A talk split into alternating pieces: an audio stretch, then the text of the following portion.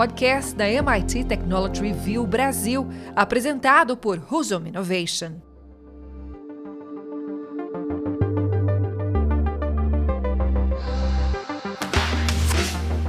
Olá, sejam bem-vindos e bem-vindas ao podcast Energy Center da MIT Technology Review Brasil. Eu sou Hudson Mendonça, editor executivo da MIT Technology Review e sócio fundador da Husum Innovation. No episódio de hoje, vamos falar de um setor que está passando por uma batalha silenciosa para a maior parte das pessoas, mas que pode mudar a vida de muitas pessoas nos próximos anos. Vamos falar sobre as novidades da indústria de eVTOLs, do inglês Electrical Vertical Takeoff and Landing, popularmente conhecido como veículos elétricos voadores. Para me ajudar a conduzir essa conversa, tenho aqui comigo mais uma vez meu colega de banca, Tomás Gomes, jornalista especializado em negócios e inovação. E aí, Tomás, tudo certo? Tudo certo, Hudson. E você? Oi, pessoal, tudo bem? Vamos para mais um. Beleza, vamos nessa. Bom, Hudson, para começar nossa conversa, eu acho que é importante a gente falar um pouco sobre o cenário é, atual dessa indústria, né? E, e, qual o tamanho desse mercado, o potencial de impacto e, e principalmente, né, quanto, quanto é, esse mercado está próximo de oferecer uma alternativa real de mobilidade, né? Às vezes a gente fala, parece que a gente está falando de um futuro meio dos Jetsons, né? Quando está próximo de acontecer, se tornar uma coisa aí que realmente é, apresente uma nova solução de deslocamento limpa e mais eficiente para as pessoas. Legal, Tomás. Você, você falou dos Jetsons, né? É, eu sempre uso é, o exemplo de como é difícil prever o futuro. E os Jetson previram né, os carros voadores, aquele modelo. E se você olhar a apresentação da abertura do desenho, eles conseguiram prever o carro voador, mas não previram o cartão de crédito. Né? Na, abertura eles tudo, ficam manuseando lá notas, né? Então é, é, a gente vai falar bastante sobre como é difícil prever o, o, o, futuro e, sem dúvida, esse é um mercado que vai gerar muita oportunidade, muito desafio para prever esse futuro. Então, falando um pouco sobre o mercado de mobilidade como um todo, e aí não só a mobilidade aérea, é um mercado gigantesco e ele tem muito a ver com o setor de energia. Né? Por quê? Porque o mercado de mobilidade consome combustível. Né? Então ele precisa de energia para consumir. Grande parte do setor de energia né, vai para o mercado de mobilidade, né? os carros, aviões, trens, navios se deslocarem. Só no Brasil é um mercado de 370 bilhões de dólares por ano. E dependendo do caminho que esse mercado de mobilidade andar, a gente vai ter uma mudança substancial nos, nos vetores de energia, né? Ou seja, o mais óbvio, o exemplo mais óbvio é o exemplo lá do veículo elétrico, né? Quando você vai para o veículo elétrico e você diminui substancialmente o consumo de gasolina, diesel, etc. Então é importante.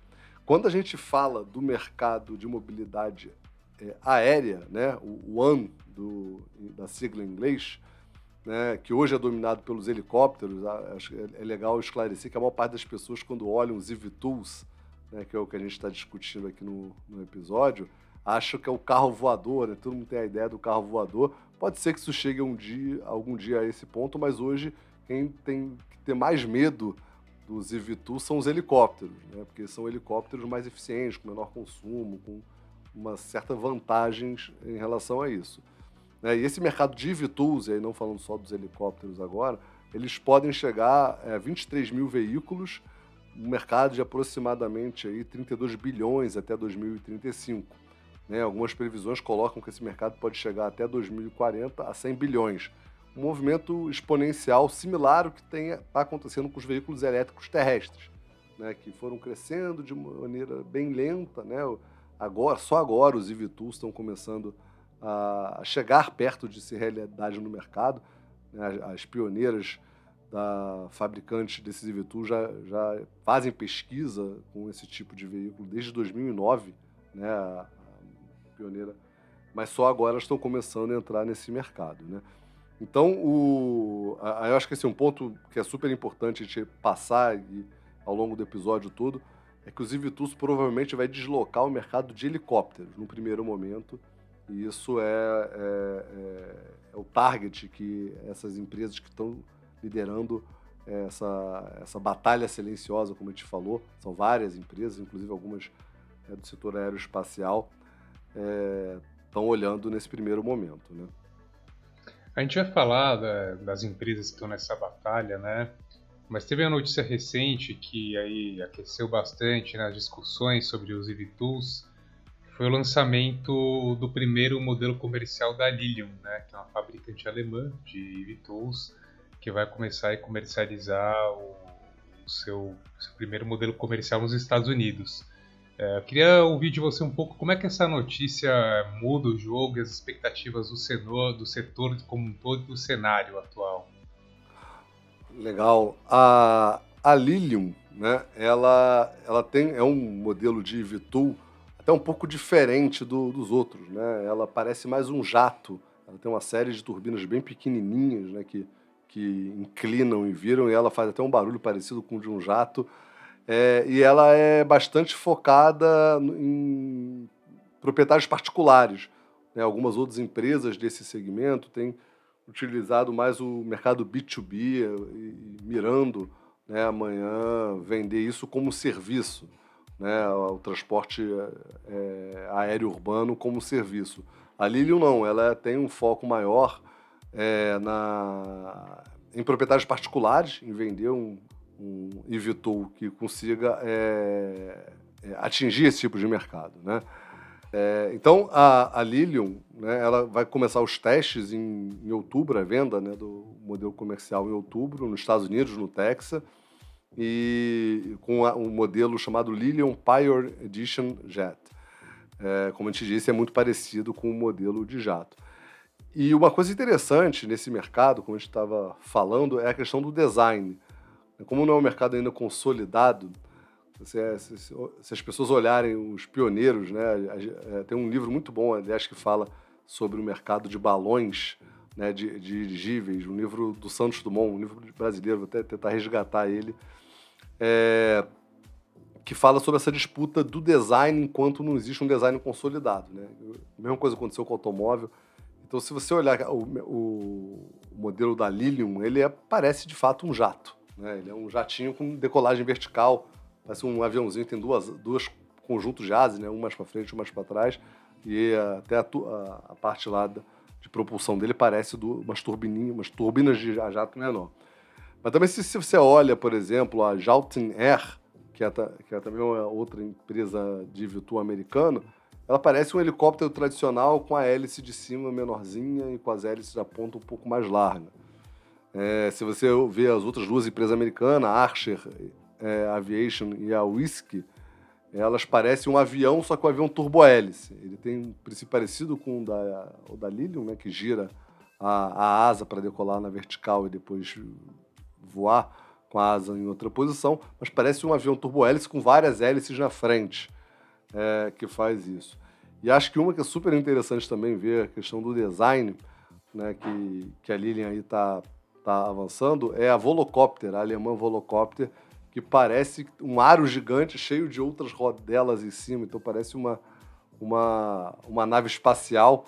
Né, também tem, tem colocado. O Iheng, da, da chinesa Iheng, também é super interessante, parece um dronezão, né, o modelo. São quatro hélices nas pontas, então acho que uma das coisas que são super interessantes é, desse anúncio da Lilium é, é relacionada a essa questão do design, por quê? Porque como ela está abrindo o caminho, provavelmente ela vai ser o teste e o termômetro do que o mercado vai avançar. Então, a gente hoje tem uma série de, de questões, né, de interrogações no mercado de VTools, ou seja, qual modelo de negócio vai ser o vencedor? Vai ser esse B2B? Vai ser vendendo como serviço? Vai ser vendendo para proprietários particulares, como a Lilian acredita? É, mas também o modelo de design. Né? Então, a gente não sabe se o modelo vai ser mais parecido com drone, mais parecido com avião, mais parecido com helicóptero, mais parecido com alguma coisa que não é nenhum deles. Né? Então acho que é, a Lilium entrando no mercado com a questão comercial logo agora, sem dúvida vai a gente vai ter um salto de desenvolvimento muito grande aí, não só nela, mas em todas as outras que estão competindo dentro desse mercado. Você citou algumas das empresas aí que estão se destacando nesse mercado, né?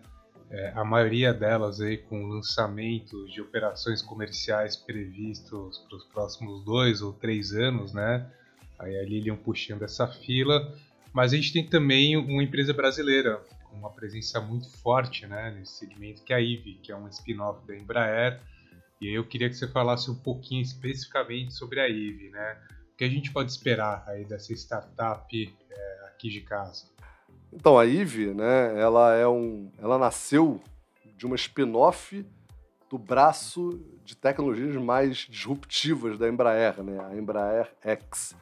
Que, aliás, vale até um parêntese para falar sobre a Embraer X, antes de falar da IVE propriamente dita. Né, várias empresas no mundo estão usando esse X como uma espécie de, de acrônimo aí para pensar fora da caixa. Né? Inclusive a, a, do Google se chama X só. Né? A Moonshot Factory do, do Google, da Alphabet, chama X, mas tem várias empresas que estão botando o nome da empresa X para pensar fora da caixa de uma maneira muito diferente. E foi dentro dessa unidade, Embraer X, que pensa em, né, fora da caixa no, no mercado Embraer, né, uma espécie de corporate venture capital com corporate venture builder, que surgiu a IVE, aí um negócio totalmente novo né, para a Embraer. É, ela tem a meta, né, a IVE, de colocar 450 é, aeronaves sobrevoando São Paulo nos próximos anos. Então, assim que ela entrar em operação, olha São Paulo como um lugar de testes, é, super interessante. Então, vale a pena também resgatar, já que a gente está falando de todas as outras montadoras, né? É uma, uma estratégia parecida com o que a Ireng, a chinesa Ireng, é, colocou. Ela já tem veículos em teste em Dubai, com a empresa de táxi aéreo de Dubai, em teste desde 2017. Né? E ela também está prestes a entrar a, a, operação comercial. É uma das, das próximas aí da fila. Vão começar a vender né, os seus, suas unidades, mas já está testando em Dubai Desde 2017, a, a IVE começa a fazer esses testes agora, né, é, em São Paulo, com essa previsão de entrada é, de operação comercial em 2026. Né, já começou a. Já anunciou o compromisso, né, a IVE, de produzir 635 aeronaves para para alguns clientes, né, inclusive a Sul, que é a empresa de helicóptero, a Flapper, né, que é uma plataforma aí também de conexão de, de táxi aéreo, né, de aeronaves de maneira geral, mas principalmente dessa área. Então, é, é, esse é o mercado. Né? Qual é a vantagem desses, desses veículos em relação a, aos helicópteros tradicionais? Em geral, eles são elétricos, 100% elétricos. Em geral, não, né? Os eVTOLs são 100% elétricos, o Air é de elétrico. Né? Mas o... E o que, que isso, isso a, a facilita? Assim, primeiro, tem um custo de manutenção muito mais baixo. Né? Todo motor a combustão interna sofre muito desgaste. Né? É, tecnicamente, para quem não está familiarizado, o, combustão, o motor de combustão interna é uma bomba. Né? Você fica explodindo ali, várias explosões acontecendo dentro do motor e aquilo desgasta, obviamente, as peças é, sob o controle, obviamente, mas desgasta. Um veículo elétrico ele passa uma corrente e gira. Né? É mais parecido com um, um motor de um ventilador, né? assim, em termos de tecnologia. Então, o desgaste mecânico é muito menor. Então você tem a manutenção e, é, seis vezes menor de um eVTOL em relação a um helicóptero. É, eles têm um nível de emissão muito menor também, eles não fazem queima, né, como mostrou o combustão interno. É, você pode ter aquela discussão, ah, da onde vem essa eletricidade? É uma outra discussão, né? você tem que renovar a matriz elétrica, mas se vier de uma, de uma fonte elétrica, né, uma fonte limpa, a eletricidade está abastecendo o eVTOL, ele é um veículo muito próximo de carbono zero. Então também tem essa vantagem ambiental, né, além da vantagem do custo de manutenção. É um fato curioso sobre, sobre a IVE, né, sempre que a gente fala de valuation de startups, a gente fala de, de uma perspectiva de valor futuro muito maior, é, a IVE foi listada na, na Bolsa de, de Nova York há, há pouco tempo por um valor de 2,8 bilhões de dólares. Esse valor, na época, era maior do que o valor da Embraer, né, que é a, a empresa mãe dela. Né? É, então ela foi listada e conseguiu um valor de mercado maior do que o, o da própria empresa mãe. É, só que são coisas que são é, é comum acontecer no setor de tecnologia, né? Algumas expectativas se explodem, outras se explodem. Né? Não é o caso da IVE, ela não se explodiu, ainda continua tendo um futuro muito promissor, mas o valor de mercado dela hoje é menor do que naquela época. Né? Hoje o valor de mercado dela está em 2 bilhões de dólares, e nesse período, devido a alguns acordos comerciais e algumas vendas que a Embraer fez, a Embraer subiu de preço. Então a Embraer hoje vale um pouco mais do que a IVE. O que não deixa de ser impressionante, né? Porque é uma empresa que nasceu há pouquíssimo tempo, dentro da Embraer já tem, né? mesmo, né? mesmo valendo um pouco menos agora, tem quase o mesmo valor de mercado, né? Uma vale 2,6 bi, outra vale 2 bi. Então realmente é um grande negócio e, e sem dúvida a IVE tem uma, aí uma grande avenida de crescimento, né? Um mercado muito cru e um mercado com potencial muito grande. Né? Hoje a gente usa muito pouco a mobilidade aérea urbana porque ela é muito cara, né? Helicóptero é, é coisas para quem é muito rico e, e, e, tem, tem uma, toda uma logística, né? Por causa da manutenção ser cara e complexa de você poder usar helicóptero ou não, a tendência é que isso popularize. E aí entra até um D da, da transição energética que a gente sempre fala também, né? Democratização. Então, provavelmente os EVTOLs vão tornar mais acessível é, o uso né, desse tipo de, de transporte nas cidades, né? transporte aéreo, é, mobilidade é, é aérea. Né? É, sobre para fechar aqui, sobre a meta de passageiros, e aí mostrando o que, que é a expectativa de impacto, a ideia que a IVE tem é que ela consiga transportar 8 1,2 milhões de passageiros e consolidar uma receita anual de 410 milhões de dólares até 2035. Então, para fazer isso, ela sem dúvida vai ter que começar a fazer uma curva de crescimento muito acelerado, o que tem uma chance enorme de dela conseguir. Muito bom, Hudson. Agora, é, olhando aí, né, todos esses players e também, né, as expectativas sobre a evolução da indústria de EV-Tools, a gente também tem alguns desafios, né? Pra, é, de novo, a gente sempre fala disso, né? Uma coisa é o, é o potencial e outra coisa é você consolidar isso como é, uma solução escalável, acessível para as pessoas, né? Para o mercado como um todo. E aí, pensando nesse, nesse mercado, né? Dos, é, dos EV-Tools, é, o que, que a gente tem de, de, de gargalo e de obstáculo, né? Para realmente popularizar essa solução e, e tornar ela aí um, um, padrão de mercado, nem que seja no mercado de táxi aéreo? É, eu acho que os desafios né, são vários, de, de várias naturezas diferentes. Né? Primeiro, o desafio regulatório. É, o mercado de aviação, né, o mercado de regulação aérea é, é super complexo. É, a gente vê o desafio que os drones estão tendo, né? porque você tinha lá o, o mercado totalmente regulado para aviões, helicópteros. Quando surgem os drones, começam a surgir uma série de problemas né, do, do, do que pode e o que não pode ser feito, alguns países discutindo com os drones. E eu acho que o IVTOL está ali no meio do caminho, né, entre uma regulação super leve, como é feita para os drones, até uma regulação um pouco mais rígida, como é feito para os helicópteros, de uso de espaço aéreos, rotas e tudo mais, que de fato pode causar acidentes e, e, e graves. Né? É, um outro desafio também ligado, de certa forma, à regulação é a certificação, ou seja, a gente não tem ainda um padrão nem de IVTUL, quanto mais um padrão de certificação. Né? Quando você. É, eu lembro de um caso aí com o meu antigo, com o meu chapéu de política pública, que tinha um avião querendo fazer um avião de fibra de carbono para uso agrícola. E a certificação, como era muito baseado nos aviões que a Embraer fazia, né? A Embraer era grande fabricante de aviões aqui no Brasil, não tinha praticamente outro. Eles demandavam coisas que eram, não precisavam, era, era difícil certificar, né? Então, você certificar, por exemplo, um avião agrícola para resistência de quantidade em neve na asa é algo que, que não é necessário, né? Porque o avião agrícola nunca vai voar como neve, porque a neve vai matar a planta. Então, você não vai nunca fertilizar com neve, né? então você não precisaria ter isso.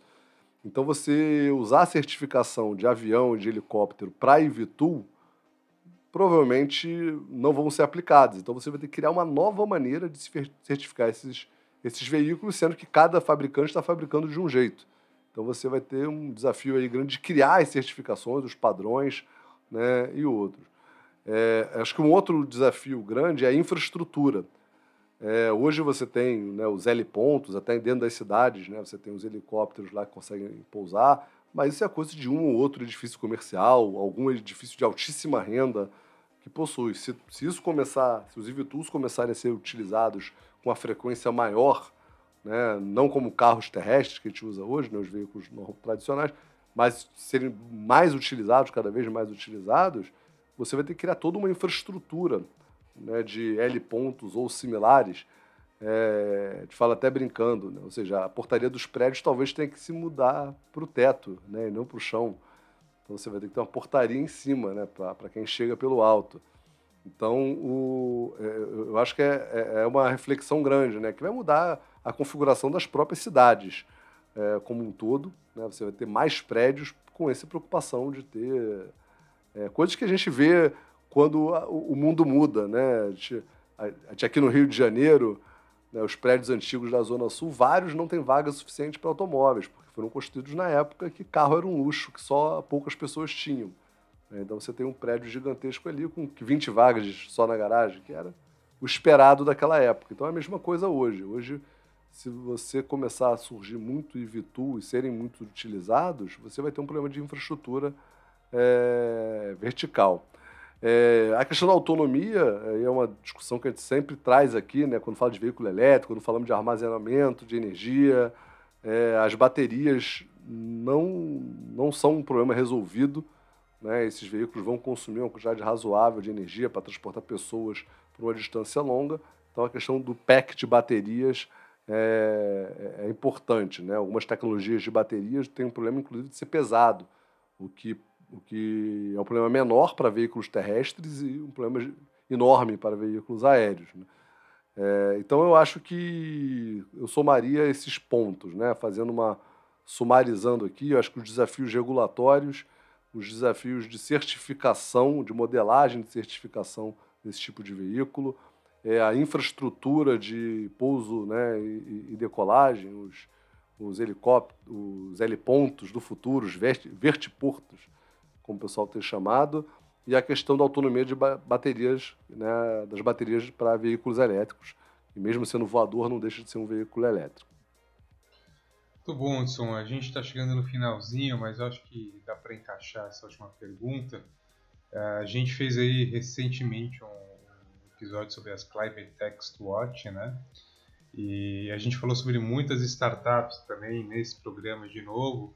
É, eu queria que você destacasse mais algumas que, que eventualmente a gente não tenha falado aqui, né? É, além da Eve, da, da é, da Velocopter. É, e quais são as outras eVTOLs Text Watch? Excelente, Tomás. É, eu acho que vale a pena destacar, a gente falou rapidamente, mas a, a, a chinesa Yiheng, né, super pioneira nos testes, né, o modelo 184 dela está em teste desde 2017 lá em Dubai. É, a, a própria Volocopter, como a gente falou também ao longo do, do, episódio, falou menos, por causa do design dela diferente, mas ela também já tem 150 veículos encomendados, está com previsão de começar a operação comercial em 2024, então talvez aí seja a terceira, quarta aí da fila que vai começar. Mas tem outras duas que eu acho que são super interessantes, que a gente não tinha mencionado ainda no, no episódio, que é a Job Aviation, que é a, até, até onde eu tenho conhecimento, é a pioneira é, nesse tipo de, de veículo, né, nos eVTOLs. Ela foi fundada em 2009 e ela tem um contrato é, exclusivo para ser o modelo de demonstração da base da Força Aérea de Edwards, na Califórnia. Ela assinou agora há pouco é, um contrato, acho que um ano passado, se eu não me engano, de 131 milhões de dólares com o Departamento de Defesa americano e fez a primeira entrega esse ano. E tem uma série de outras é, possibilidades, estão estudando a possibilidade de ser o meio de transporte entre o centro de Nova York e o aeroporto de JFK então, assim, eles estão pensando em uma série de outras aplicações aí para os modelos dele. Tem vários modelos deles.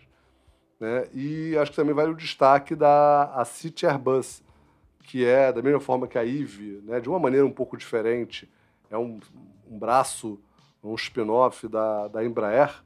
É, a City Airbus é a divisão de helicópteros do, de helicópteros e futuros eVTOLs da, da Airbus que é hoje aí forma o, o, a dupla, né? Airbus, Boeing, as duas maiores empresas aeroespaciais do mundo. Então a, é o braço deles. Né? A Boeing também está fazendo estudos preliminares ainda sobre os eVTOLs, mas a previsão da, desse braço da Airbus é entrar no mercado em 2025. Então, talvez até um pouco antes da IVE em termos de, de mercado. Então, eu acho que vale a pena esses, essas menções honrosas aí dessa guerra silenciosa dos eVTOLs. Muito bom, Hudson. Com essa, acho que a gente fecha o nosso primeiro bloco, então. Bora para Energy Beats.